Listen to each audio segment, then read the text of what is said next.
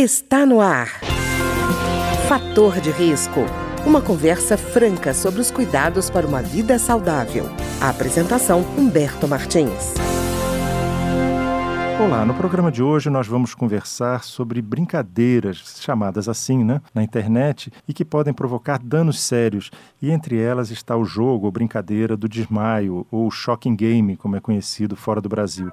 E para conversar conosco sobre esse tema hoje, nós convidamos a psicóloga Fabiana Vasconcelos, que é coordenadora do Instituto de Me Cuida, que tem sede em Fortaleza, no Ceará. Doutora Fabiana, tudo bem? Tudo bem, muito obrigado pelo contato. Doutora Fabiana, uma preocupação imediata que tem, por exemplo, um pai, um responsável, até mesmo um professor, é assim: bom, nós estamos falando de um jogo de desmaio, que é uma coisa que é privada, é dentro de casa, às vezes é dentro do quarto, de, a porta fechada, o pai está trabalhando, não vê. Como é que a pessoa que tem um filho ou um amigo nessa situação, que está jogando esse jogo perigoso, quais são os sinais físicos que podem ajudar a perceber esse problema? Bom, na, na verdade existe uma trajetória até a criança ou adolescente começar a praticar de forma solitária.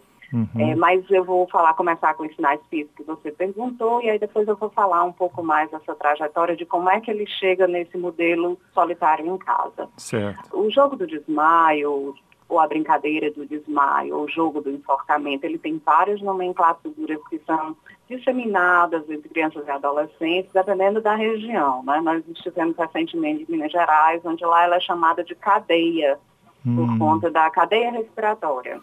Então, Sim. ele tem nomenclaturas diferenciadas. Nenhuma delas é uma brincadeira ou um jogo, né? são práticas de alto risco.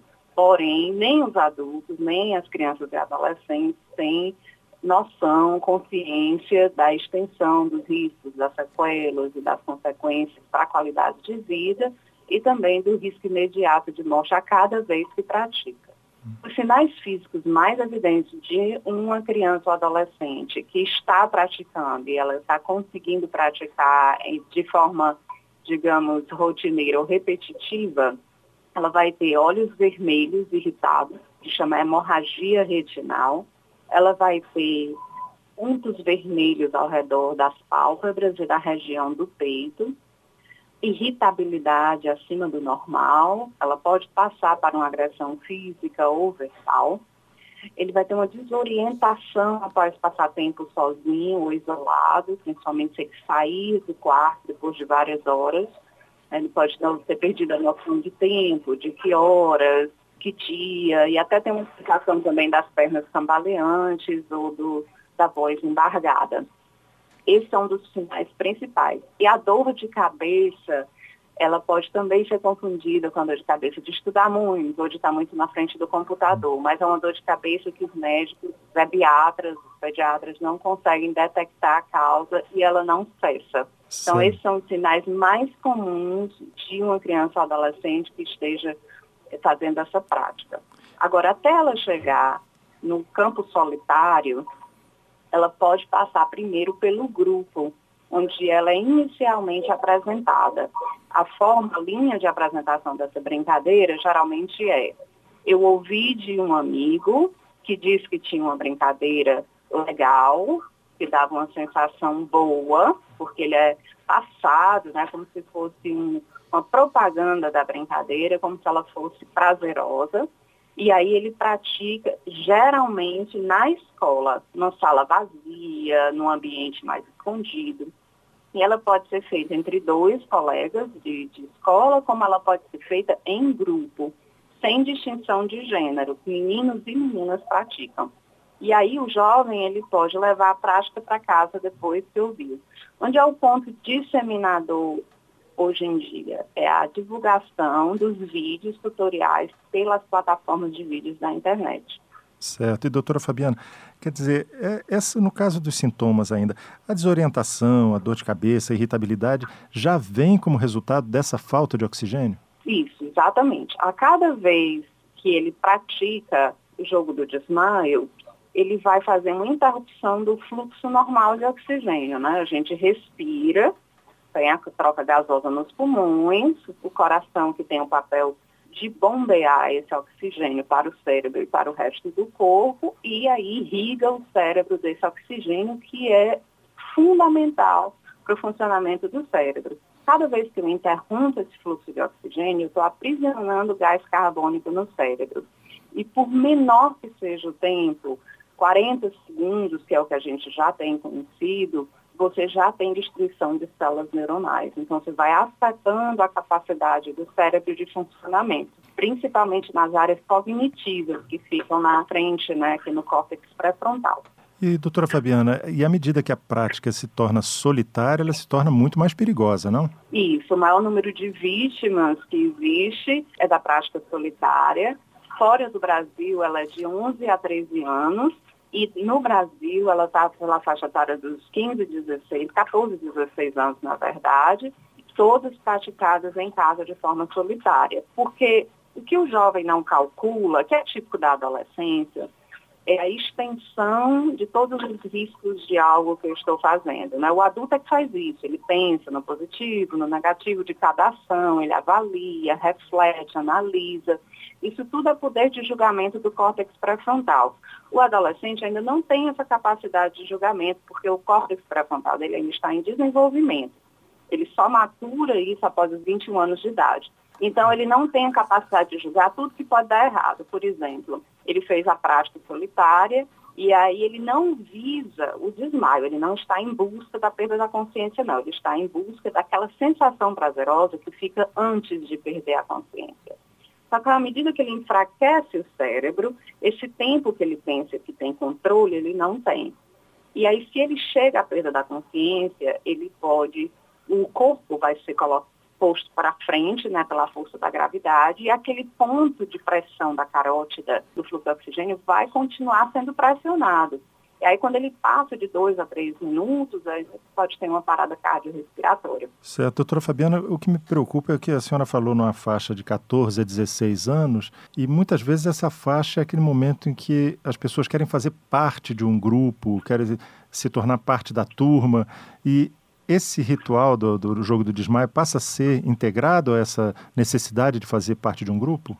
Essencialmente. Né? Está dentro da pesquisa realizada pela doutora Juliana Guilherme no Brasil. Ela identificou que a vulnerabilidade a esse tipo de prática num grupo é pela necessidade do pertencimento a esse grupo. Quando o adolescente chega na idade de 12 anos de idade, ali no começo da adolescência, né, algumas pessoas chamam de pré-adolescência, ele começa a não se identificar mais com o grupo cuidador, né, a família cuidadora, quem está lá fazendo esse papel, e ele começa a buscar essa necessidade de sobrevivência num grupo externo. Então, a gente vai ter, sim, um grande número de crianças e adolescentes que se submetem a práticas de risco, mesmo reconhecendo que existe algum risco, para não ser marginalizada pelo grupo ou para pertencer a um grupo. E, doutora Fabiana, no caso, essa sensação de impotência de pais, educadores, como é que eles devem agir para poder tentar evitar que essa, esse adolescente, essa criança, acabe é, adotando uma prática que pode custar a própria vida? A primeira coisa que a gente tem identificado na contemporaneidade é porque essa prática ela não é nova, ela é antiga. Só que antes a gente tinha um controle, né, como adulto que cuida de uma criança, a gente tinha um controle, um certo controle das crianças, dos colegas, dos amigos e das famílias que estavam ao redor dessa criança, porque elas ficavam dentro do plano físico. Hoje em dia, a gente tem uma extensão desse campo para o campo virtual. O mundo digital, ele não traz mais cinco ou dez coleguinhas do qual os pais têm que tomar conta ou saber quem são. Nós temos agora lidando com 20 milhões de jovens ligados na internet, disseminando práticas diversas dentro de todo o seu potencial criativo, e as crianças estão abertamente recebendo essas informações e acessando essas informações. O que nós não temos no Brasil são duas coisas. Primeiro é a prevenção direto nas escolas e a segunda é educação para os pais do que é que significa o mundo digital. A gente não compreendeu ainda como sociedade que quando eu entrego um aparelho eletrônico para o meu filho, eu estou entregando para ele um mundo de 20 milhões de criatividades na mão dele, uhum. com acesso à informação que é muito alto e não está nem dentro da capacidade da criança de lidar com aquilo.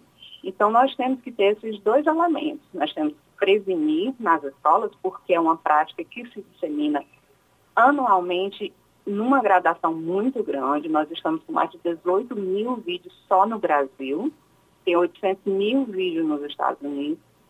E nós temos uma educação digital inexistente. Os pais não compreendem do limite de tempo, o que é que acessa, não existem diálogos sobre o que é um youtuber, quem que você assiste, vamos assistir juntos, o tempo de acesso à internet dentro de casa, o tempo de família, a troca do você passou duas horas na internet, agora nós vamos passar duas horas no parque, vamos passar duas horas fazendo um esporte, vamos passar duas horas juntos como família. Esse equilíbrio, ele está faltando. E doutora Fabiana, o que me impressiona foi esse número que a senhora citou, de 18 mil vídeos no Brasil e 800 mil vídeos nos Estados Unidos, porque eu lembro que em 2010 existiam apenas 500 vídeos. Quer dizer, Sim. em 2016 eram 16 mil. A progressão é impressionante, né? É, ele continua crescendo, as brincadeiras continuam acontecendo. Cada vez que a gente vai a uma escola e faz prevenção, a gente faz um levantamento de todas essas brincadeiras a partir da voz deles. A gente não emite para a criança nenhum tipo de nomenclatura, nem diz para ela do que, é que a gente está falando. A gente fala sobre o tipo de brincadeira perigosa e eles mostram para a gente o que, que, eles conhecem. Eu ainda não estive em nenhuma turma que não falou sobre alguma modalidade de um jogo de oxigenação. Impressionante. Então, ela só cresce. É, e, doutora Fabiana, como é que tem sido a atuação do Instituto de Me Cuida nesse caso? A gente também, junto com a, a crescente, infelizmente, disseminação dessas práticas, o nosso trabalho tem se intensificado muito. Em 2016, nós tínhamos feito 48 prevenções, em 2017, nós vamos fechar um ano em, em mais de 80 prevenções. E foi o primeiro ano que nós fizemos grupos em escolas, né, de 11 a 17 anos. Várias escolas em Fortaleza, tanto pública como privada, resolveram é, nos chamar para fazer o programa. Então, esse campo de abertura nas escolas tem sido muito positivo. Então, nós tivemos grandes ganhos. Na esfera jurídica, nós tivemos também vários encaminhamentos inclusive um projeto de lei federal com a deputada Josimene de Tocantins, que deseja fazer mais regulamentações acerca do marco civil da internet, onde a gente possa ter um controle maior da retirada desses vídeos das plataformas. Isso aí está em processo acontecendo.